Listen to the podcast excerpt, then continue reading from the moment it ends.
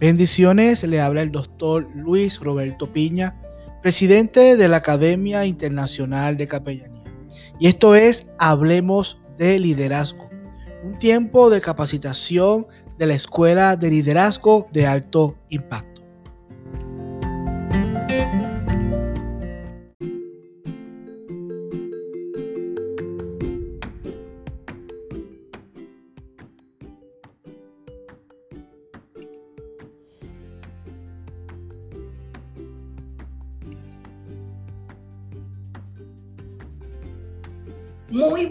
Noches, líderes. Les saludamos por acá Militza Escobar de Ochoa. Y Rubén Ochoa. Hoy estamos más que agradecidos, estamos honrados de ser parte de esta sexta temporada de Hablemos de Liderazgo de nuestra Escuela de Liderazgo de Alto Impacto, ELAI, y que ahora, en conjunto con la Academia Internacional de Capellanía, aliamos nuestras fuerzas y capacidades para extender el reino de los cielos y el liderazgo correcto. Hoy vamos a compartir un tema que no fue elegido por nosotros, es más bien una solicitud de Dios. Rubén y yo amamos contar historias y esta no es una excepción. Pero permítale a Rubén que les comparta brevemente el por qué esta historia es importante para Dios, pero sobre todo para ti en el desarrollo de tu liderazgo. Líderes, buenas noches. Extrañaba este espacio. Me disfruto en grande estar nuevamente en las tarimas digitales del Hablemos de Liderazgo con todos ustedes. Mil y yo para este tema y para todo lo que hacemos consultamos. ¿Con quién? Con el jefe, nuestro Padre, para que sea Él el quien dirija, la, que dé la dirección. En oración le pedimos y llevamos loco a Dios cuál era el mensaje que Él quería dar en esta conferencia. Y literal lo llevamos loco y fue a través de un sueño que nos respondió. Y esta fue su respuesta. Insisto, es, por dos. Una vez que tuvimos el título, nos preguntamos qué quería decir Dios. Inicialmente parecía no tener sentido, pero luego nos dimos cuenta que en el camino del liderazgo todo comienza por dos. Insisto, es por dos, es un recordatorio del origen del proceso correcto de liderazgo. Ese que inicia en Dios, interviene en ti y que luego te convierte en esa influencia para otros. El liderazgo ciertamente inicia contigo, pero necesitarás de alguien más, de ese alguien, pero ¿para qué? Número uno, para tu preparación individual. Número dos, para desarrollar tu liderazgo cotidiano. Número tres, para forjar tu carácter y llevar a cabo la tarea. Y número cuatro, para dejar una huella. Así que llegó el momento de tomar tu lápiz y tu cuaderno y vamos a comenzar. Me corresponde este primer punto y se trata de tu preparación individual. Todo liderazgo comienza contigo, liderándote a ti mismo. En lo personal, considero que esta etapa de mi vida fue uno de los desafíos más fuertes que he vivido. Encontrarme con mi verdadero yo fue intenso. Líder, no habrá forma ni manera de que puedas comenzar a impactar de la forma correcta en las vidas de otros si aún no te has vencido a ti mismo. Si aún no vences la ira, el dolor, las inseguridades, la indecisión, los paradigmas, etcétera, etcétera, etcétera. Proverbios 16:32 dice, más vale ser paciente que valiente. Más vale vencerse uno mismo y que conquistar ciudades. La mayoría de las veces cuando iniciamos este camino sentimos pánico, nos subestimamos, sentimos que estamos solos, sentimos incertidumbre por los desconocidos, ansiedad, entre otras muchas emociones. Pero es aquí donde realmente comienza a tomar sentido el título de esta conferencia. Repite conmigo, Insisto, es por dos. Dios y tú. La realidad es que no estás solo. Mejor aún, estás rodeado, rodeado por los brazos del Padre. Dios te llevó hasta donde Él quería llevarte.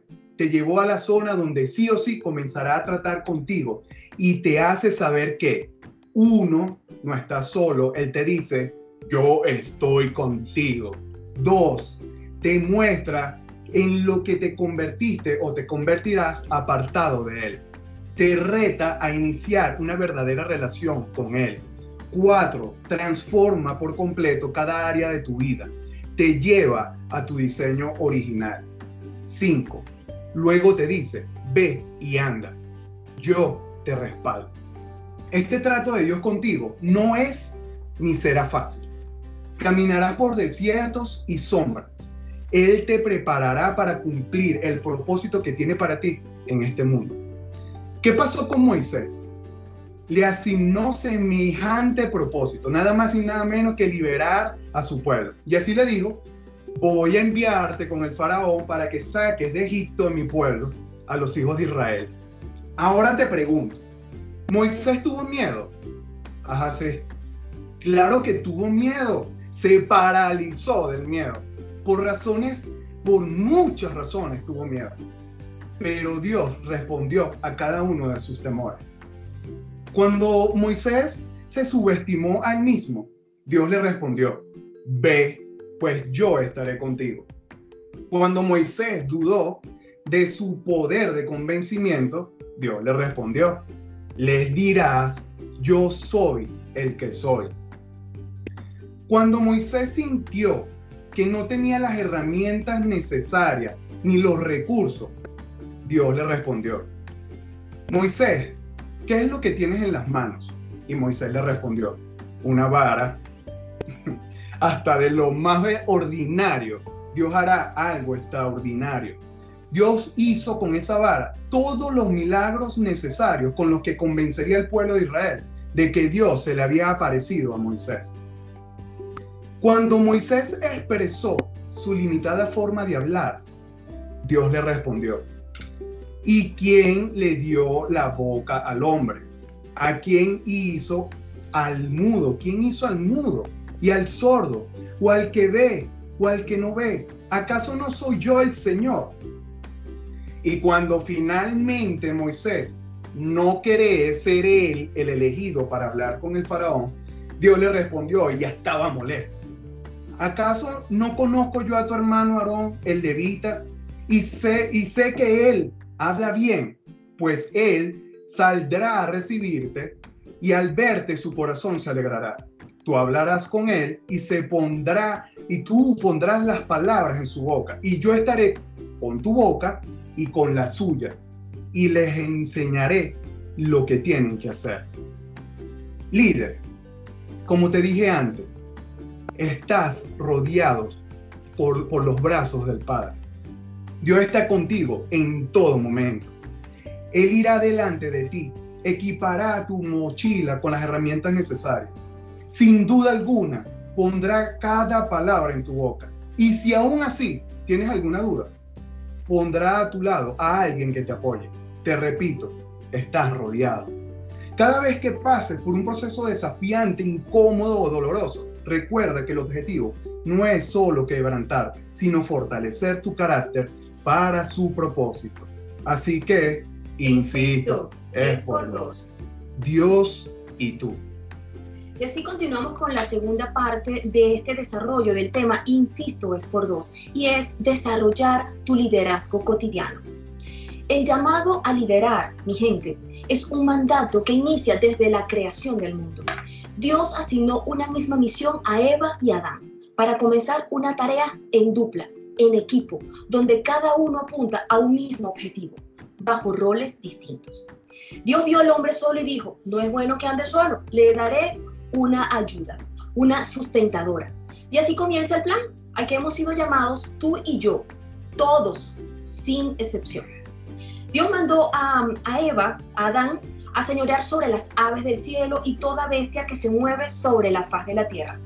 Le dio un mandato al hombre, pero resulta que Eva estaba a su lado. Y en conjunto Dios los bendijo y dijo, multiplicad y fructificaos. Así que la misión era, gente, era y es compartida. Fuimos creados, gente, para cumplir una misión de liderazgo en conjunto. Ese es nuestro diseño. Y repite conmigo, insisto, es por dos. Adán y Eva no tenían una organización empresarial. Ellos debían señorear y liderar la tierra, es decir, el lugar que les fue entregado, su hogar, el jardín del Edén. Y esto me recuerda ese liderazgo que a Rubén y a mí nos gusta llamar liderazgo, cotidiano. Ese que inicia en casa, en el día a día y hace que tomemos decisiones sencillas desde que vas a cocinar o que vas a comprar en el mercado según el presupuesto disponible. O eh, priorizar esa compra y en especial si ese presupuesto está por debajo de los artículos que necesitas adquirir. Líderes, no podemos subestimar la toma de decisiones sencillas, esas decisiones cotidianas. Si no, preguntémosle a Eva, que por comer una manzana e influir en Adán a hacer lo mismo, cambió el rumbo de la creación del mundo. ¿Qué tal? Es en casa, líder, donde comienza tu entrenamiento, en especial si al igual que nosotros compartes una vida matrimonial. Porque recuerda, nos diseñaron en dupla y Dios nos dice, no lo hagas solo, Insisto, es por dos. Como esposa, he tenido que aprender a manejar el orden y las decisiones en casa de manera conjunta. Y créame, no ha sido fácil. Ya no es como yo quiero, sino como nos funciona mejor. Ya no son mis objetivos únicamente, ahora son compartidos. Y es difícil porque el ser humano es individualista. En casa, gente, es donde vas a aprender a reconocer las debilidades y las fortalezas de cada uno de sus miembros, en especial los de tu esposo o los de tu esposa para exaltar lo que funciona y corregir lo que no. Y así evitamos las heridas para lograr una comunicación vitalmente efectiva. Y por sobre todas las cosas, conciliadora. Los casados y escúchame bien esto, los casados, deben saber que este punto es algo sumamente retador. Yo no puedo imaginar que seas un líder efectivo en una organización de muchos cuando tu equipo principal en casa no funciona. No le dedicas tiempo, no conoces sus fortalezas y lo que te importa es tu crecimiento personal sin llevarte a ese alguien contigo. Este tema definitivamente tiene mucha tela para cortar pero hoy solo quiero invitarte a mirar más hacia adentro de tu casa y que evalúes si lo que estás haciendo en ella le sirve a Dios o únicamente a tu exaltación personal. Desarrollar tu liderazgo cotidiano en dupla, óyeme bien, te va a permitir, uno, reconocer que en equipo el trabajo se hace eficiente. ¿Pero por qué? Número dos, porque desarrollas la habilidad de administrar administrar esos recursos disponibles y no me refiero solamente al manejo del dinero.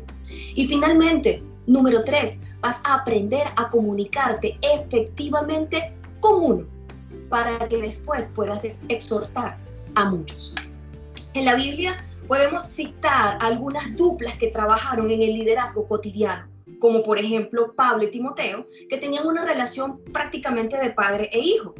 Mardoqueo y su prima Esther Recordemos que Mardoqueo era el tutor de Esther. Él la forma en casa y luego de un giro inesperado, Esther termina siendo la reina de Persia y en conjunto con su primo salvan al pueblo judío de una masacre. Y finalmente la misma Esther, que influyó de manera positiva en su esposo, el rey Azuero, y juntos gobernaron en toda Persia en una época donde las mujeres no tenían ni voz ni voto. Como podrás darte cuenta, todo líder impacta en la vida de alguien más. Y es por esto que Dios nos dice, insisto, es, por dos.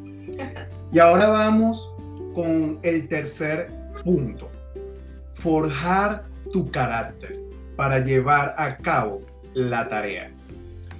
Del liderazgo cotidiano surge parte de tu entrenamiento para forjarte como ese hombre o esa mujer que impacta a otros con su visión, porque habrás iniciado el desarrollo de destrezas que jamás habrías podido ensanchar en solitario, como por ejemplo la paciencia, corregir desde el amor, disciplinar con autoridad y dirigir, por mencionar solo algunas competencias de las muchas que tendremos que trabajar pero sobre todo nos habilitará en misericordia, discernimiento y templanza.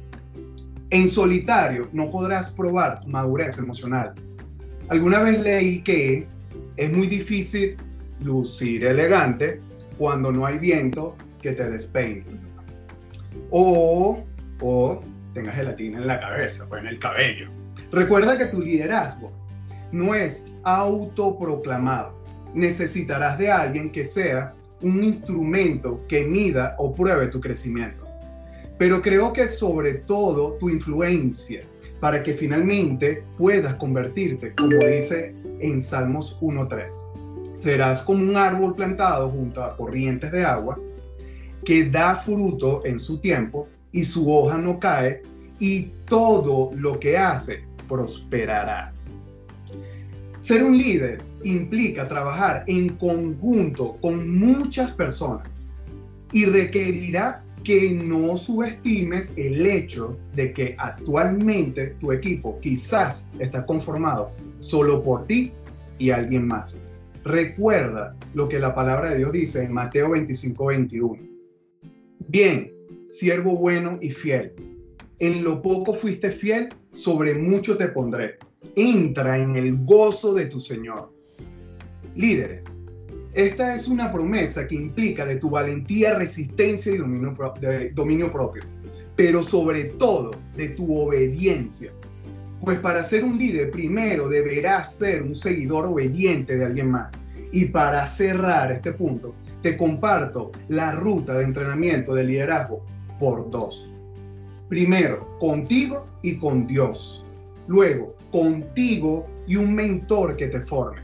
Y finalmente, contigo y alguien más, es decir, tu discípulo.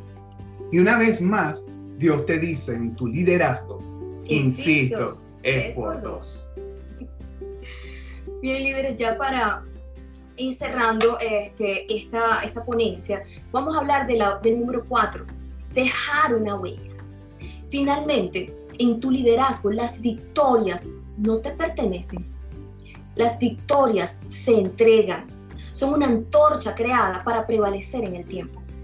Dejar una huella o un legado significa que dejas una herencia con el objetivo de seguirla, vivirla y compartirla con las futuras generaciones. Para hacer de este punto una referencia mucho más clara, les comparto que en el manual de instrucciones, la palabra de Dios en Timoteo 4.2, cuando Pablo le escribe a Timoteo su última carta para dejarle sus últimos encargos, pues él ya estaba destinado a morir y tenía que entregarle el relevo frente, y frente a esta partida, pues él le envía esta carta y le dice, te encarezco delante de Dios y del Señor Jesucristo, que juzgará a los vivos y a los muertos en su manifestación y en su reino.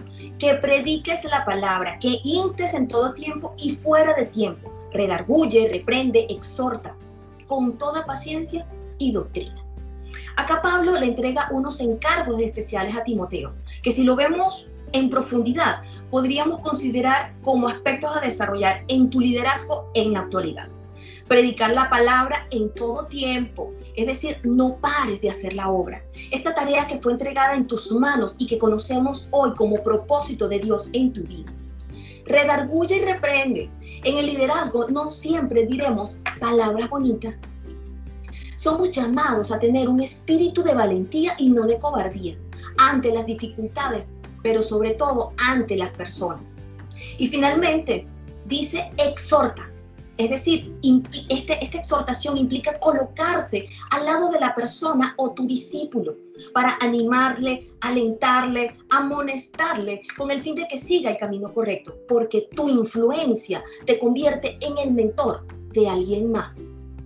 No voy a adentrarme más en la historia, pero acá vemos cómo dos personas, mentor y discípulo, en el acto más evidente de entregar más que una herencia o un cúmulo de cosas y propiedades, le entrega un mandato, un ministerio creado y edificado y que debe prevalecer en el tiempo aún en medio de las pruebas. Insisto, es por dos, significa que nunca estarás solo, siempre habrá alguien más. El que te llama, el que te entrena y a quien entrenas para entregar tus huellas. Así que Dios te dice una vez más, insisto, es por dos. Finalmente, bueno, queremos compartirle lo que para nosotros fue el desarrollo de este tema y por qué incluso decimos tanto, insisto, es por dos. Hoy no queremos solamente entregarte información, queremos comentarte nuestra experiencia y podemos decirte con toda autoridad, cuando Dios quiere entregar a través de ti un mensaje, una obra o lo que sea que Él quiera entregar, primero te va a procesar a ti. Y para esta conferencia, mi gente, créanme, no fue una excepción. Cuéntale.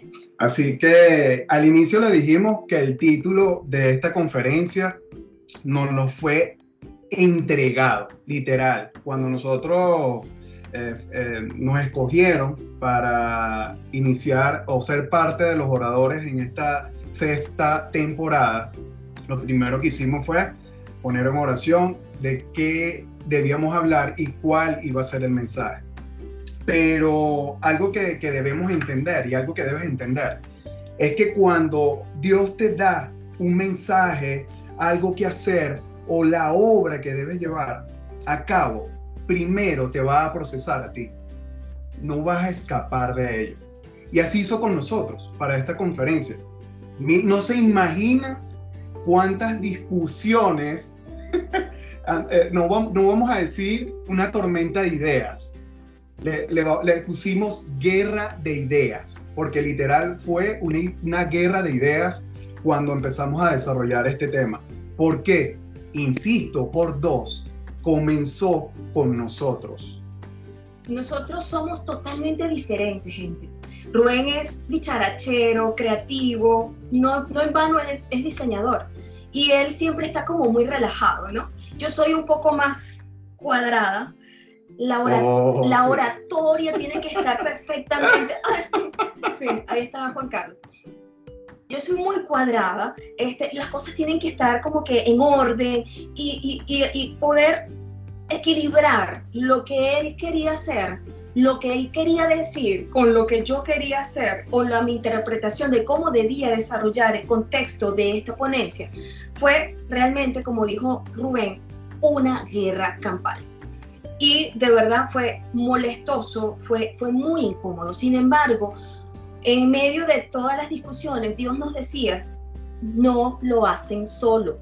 Insisto, es por dos. Insisto, es por dos. Y cada vez que, que quería mandarlo a la Plaza Bolívar a que se lo comieran las palomas lentamente, yo decía, Dios dice que lo hagamos en conjunto. Tenemos que hacerlo en conjunto. Y eso es lo que hace que tu liderazgo cotidiano pueda prevalecer, pueda vencerse, tú puedas vencerte a ti mismo. Y, eso fue lo que tuvimos que hacer, vencernos a nosotros mismos. ¿En qué? En el ego, en la soberbia, en lo que yo quería y lo que todo lo que te compartimos. definitivamente, más allá de lo que pudimos haber leído en algún libro, créame, lo sacamos directamente del corazón de nuestro corazón y del corazón de Dios. Y una experiencia que día tras día vivimos, día tras día vives. Hey líder, y queremos cerrar con esto, jamás estarás solo. Cuando tú decides caminar por el sendero de Dios, jamás estarás solo. Como humanos vas a tener miedos. Como humanos podemos errar pero no vas a estar solo. Siempre, desde el inicio, Dios te va a acompañar. Insisto, es por dos.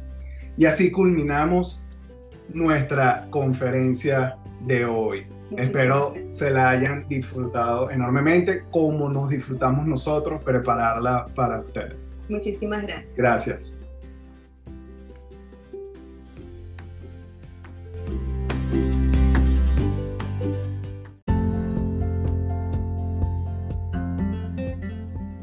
La Academia Internacional de Capellanía está comprometida en el desarrollo y la capacitación de líderes ministeriales para que puedan ser efectivos en la función que Dios ha puesto en sus manos. Así que mantente conectado a este tiempo de capacitación. Hablemos de liderazgo y conéctate a nuestras redes sociales. Bendiciones.